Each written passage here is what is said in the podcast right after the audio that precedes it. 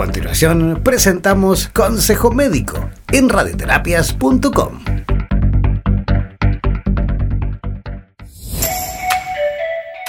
Las vitaminas es muy importante definirlas porque son sustancias esenciales en la dieta que no aportan calorías, son biológicamente muy activas y necesarias para el mantenimiento de las funciones metabólicas y del crecimiento. Y como consecuencia, su aporte exógeno diario, o a través, por ejemplo, de la dieta o de algunas otras maneras, es imprescindible mediante una dieta variada, equilibrada o también en algunos estados carenciales mediante los suplementos vitamínicos que todos conocemos. La vitamina D es una vitamina que de tipo liposoluble, o sea, se absorbe a través del tracto gastrointestinal, puede acumularse en el hígado, en el tejido adiposo y en el músculo y además eliminarse con las deposiciones. También es conocida como calciferol y se produce fundamentalmente por la exposición solar a la que presenta nuestra piel, en la que a través de, por ejemplo, la absorción de los rayos ultravioleta se transforma un compuesto que se llama 7-hidroxicolesterol en un compuesto que se llama colecalciferol. Y luego, a través de un proceso químico que se llama hidroxilación, este compuesto se transforma en el hígado y en el riñón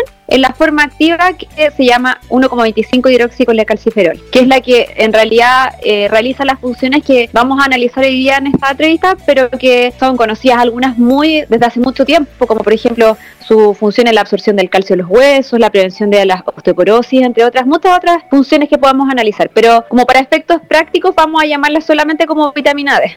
Todas las vitaminas son muy importantes, pero actualmente la vitamina D está teniendo mucho auge por todo lo que está pasando con el tema de la pandemia mundial. Si hablamos de las muchas funciones que se han ido descubriendo acerca de la vitamina D, de hecho, se le ha considerado como una hormona, además de como una vitamina, porque tiene funciones incluso a nivel endocrino, en la piel, en el ánimo. Por ejemplo, alguna de las funciones más antiguas y conocidas es la, absorción del calcio a nivel intestinal, renal y óseo, evitando de esta manera la osteoporosis. También se han encontrado receptores de la vitamina D en muchas células. Por ejemplo, se ha visto que eh, el tener bajos los niveles de vitamina D puede aumentar el riesgo de diabetes tanto tipo 1 como 2, eh, aumentar el riesgo de resistencia a la insulina, de síndrome metabólico, de hipertensión arterial, de insuficiencia cardíaca congestiva, también aumenta el riesgo cardiovascular, algunos tipos de cáncer como algunos que se han estudiado es a nivel colorectal, el cáncer de próstata, de mama, la osteoporosis, incluso algunos trastornos mentales también tienen relación como la esquizofrenia y la depresión en general se ha visto que las acciones como principalmente que se está enfocando harto actualmente es el tema inmunológico, ya que tiene un efecto eh, inmunomodulador, también es antipatógeno, o sea, puede eh, ayudar a destruir o eliminar bacterias, virus, cuando está a niveles normales en nuestro cuerpo, a nivel cardiovascular, a nivel, como habíamos dicho, en el tema, en el tema del cáncer, eh, evita, por ejemplo, que se proliferen, proliferen algunas células malignas en nuestro cuerpo, y a nivel metabólico tiene un efecto también insulino sensibilizante, por eso está, como mencionaba, relacionado con algunos grados de resistencia a la insulina o con problemas como la diabetes tipo 1 y tipo 2. La principal fuente de vitamina D es la producida a través de la piel, a través de la luz solar, ya que esta proporciona el 90% de las necesidades de vitamina D de nuestro cuerpo. Se ha calculado que si uno se expone más o menos 15 minutos diarios al sol, sin bloqueador obviamente para poder absorber los rayos UV, sería suficiente para poder obtenerla. Pero sin embargo, aunque este es el 90% de la, de la fuente principal de vitamina D, eh, también existen algunas otras fuentes, por ejemplo, algunas fuentes alimentarias que pueden aportar esta vitamina como son el aceite de hígado de pescado, algunos pescados grasos, los huevos de gallina, eh, la mantequilla, la leche fortificada, algunos cereales fortificados y también se ha visto incluso algunos tipos de hongos como el shiitake. Los valores normales de la vitamina D se consideran entre 30 a 50 nanogramos por mililitro. Entre 20 y 30 se consideran valores insuficientes y bajo 20 ya se considera déficit bueno, las recomendaciones de la Sociedad Endocrina de Estados Unidos recomienda de que el aporte en promedio sea más o menos entre 400 y 600 unidades al día, pero también depende de la edad y del grado de déficit que pueda tener la persona. Por ejemplo, incluso en pacientes con obesidad se recomienda hasta triplicar esa dosis y en pacientes que tienen niveles muy bajitos también a veces se puede dejar hasta 1000 o incluso 2000 unidades al día de vitamina D. Según la encuesta nacional de salud del año 2016-2017, la prevalencia que existe en Chile de, déficit de vitamina D es muy alta. Se calcula que es más o menos un 84% de las mujeres entre 15 y 49 años posee niveles insuficientes de vitamina D. Incluso un 13% de ellas presenta un déficit severo, como el que hablábamos antes. Y en adultos mayores la situación es peor, ya que solamente un 13% tiene un nivel aceptable. Eh, también hay estudios en mujeres posmenopáusicas en Chile que muestran más o menos una prevalencia de un 42 a un 60% de déficit de vitamina B. Y también algo que está muy en boga es que en Chile los niveles de sobrepeso y obesidad son muy altos. Se calcula que es más o menos un 70% de la población que tiene o sobrepeso y obesidad. Y en esta población, este grupo de pacientes, los niveles son todavía más bajos. Entonces, esto también se debe porque la vitamina D se secuestra a nivel del tejido adiposo y como estos pacientes tienen niveles más altos de tejido adiposo, no pasa la circulación la vitamina D que producen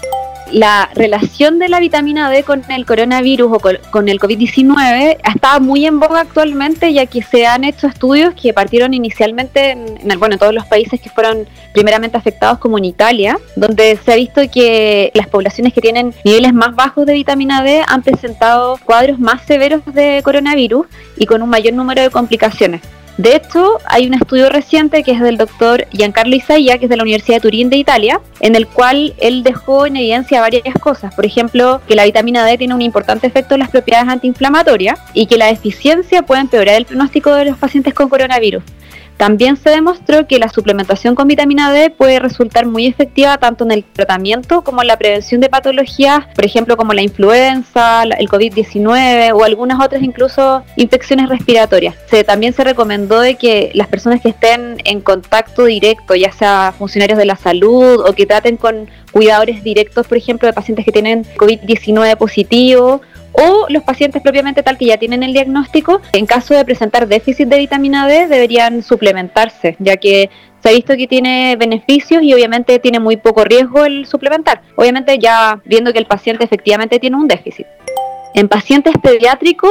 bueno, es muy importante, ya que en general los pacientes eh, es difícil que estén con déficit, porque los pacientes pediátricos generalmente están toman leche, la gran mayoría, obviamente a menos que sean que tengan madres veganas o, vegetarianas, pero generalmente las leches están fortificadas, los cereales también están fortificados con vitamina D. Pero sí, hace muchos años se veía que los pacientes que tenían déficit de vitamina D eh, en edades pediátricas podían tener raquitismo, que era una malformación a nivel óseo importante, que era debía justamente al déficit de vitamina D. Los niveles en los países nórdicos generalmente son más bajos porque se expone menos al sol, pero también tiene que ver con un tema cultural. El mismo estudio que les estaba mencionando de Italia mostró que, eh, por ejemplo, los italianos salieron con niveles mucho más bajos que los alemanes de vitamina D, porque los alemanes dentro de su cultura tienen incorporado suplementarse con vitamina D. Mientras que los italianos, tal vez al confiarse un poco como que están más expuestos al sol o a días más calurosos, por ejemplo, no tienen tan incorporado como en su forma de vida suplementarse con vitamina D. Entonces ese era uno de los factores por qué salieron tan bajitos con los niveles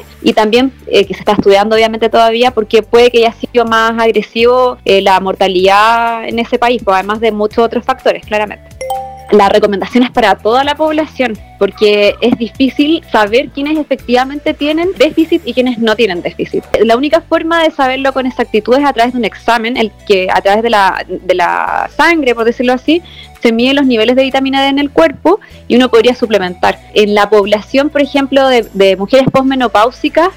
se ha visto en los estudios que puede que baje un poco el déficit propiamente tal porque muchas de esas mujeres están siendo suplementadas con calcio y vitamina D. Entonces lo tienen como incorporado, pero en pacientes que, por ejemplo, hombres o en pacientes eh, con obesidad, eh, puede que tengan los niveles súper bajos y no tengan ni idea. O sea, la práctica médica, de hecho, uno ve cuando le pide los niveles que la gran mayoría de las personas, eh, incluso personas que tienen alimentaciones bastante balanceadas, igual tienen los niveles bajos. En realidad, lo ideal sería evaluar bien a toda la población. También nosotros los chilenos trabajamos mucho en lugares cerrados, nos exponemos poco al sol. Si salimos, obviamente, la mayoría sale ya con el bloqueador eh, solar puesto, entonces eh, es bien probable tener los niveles bajos de vitamina D. Bueno, lo que podemos hacer nosotros actualmente, considerando todos los estudios que se están haciendo actualmente en relación a la vitamina D, es primero lo más fácil y barato, exponerse al sol. Al menos 15 minutos al día sin bloqueador solar. Obviamente después de eso sí usar bloqueador porque también está el riesgo del cáncer de piel. pero sí el hecho de exponerse 10 a 15 minutos al día al sol es algo que va a beneficiarnos a todos. Además, también aumentar el consumo de alimentos que son fuentes de esta vitamina, como los que habíamos mencionado anteriormente, y también suplementar a los pacientes que presentan déficit o insuficiencia de vitamina B. También una cosa muy muy importante que es buscar la causa de esto es bajar los niveles de obesidad en la población, ya que este grupo de pacientes presenta de base un riesgo elevado de, tener complicaciones asociadas a un IMC elevado, pero además la eficacia en la producción de la vitamina D de su organismo también está disminuida. Y obviamente también el promover un estilo de vida saludable, preventivo, siempre va a ser la mejor arma frente a cualquier tipo de enfermedad. Y aunque todavía faltan muchos estudios para ver la relevancia de la vitamina D en la pandemia actual de COVID-19 se van a ir aclarando con el tiempo. Ya podemos tomar algunas medidas en acción como las que mencionaba recién. Soy la doctora Ivette Ábalos, soy médico nutrióloga, vivo en la ciudad de Santiago de Chile y para las personas que me quieren contactar pueden ubicarme en el Instagram MedNutriFit para que puedan hacerme algunas consultas si les interesa.